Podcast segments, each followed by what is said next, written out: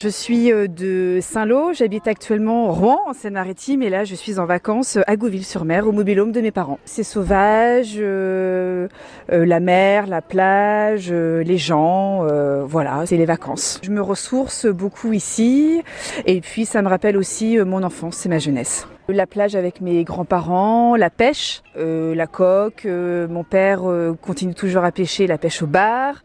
Euh, voilà, donc c'est une grande famille de pêcheurs. On a toujours l'occasion en fait de revenir et puis les enfants en fait sont habitués aussi euh, euh, voilà, à revenir et à passer du temps euh, aussi là. Donc euh, voilà, c'est euh, c'est assez nostalgique mais euh, voilà, c'est vraiment sympa. C'est très beau, c'est très sauvage, euh, c'est tranquille, euh, vous allez vous ressourcer, euh, voilà, c'est très naturel. euh, voilà, c'est euh, la Manche en fait, donc euh, en fonction des marées, euh, bien entendu, en fait, la mer, elle change de couleur sans cesse.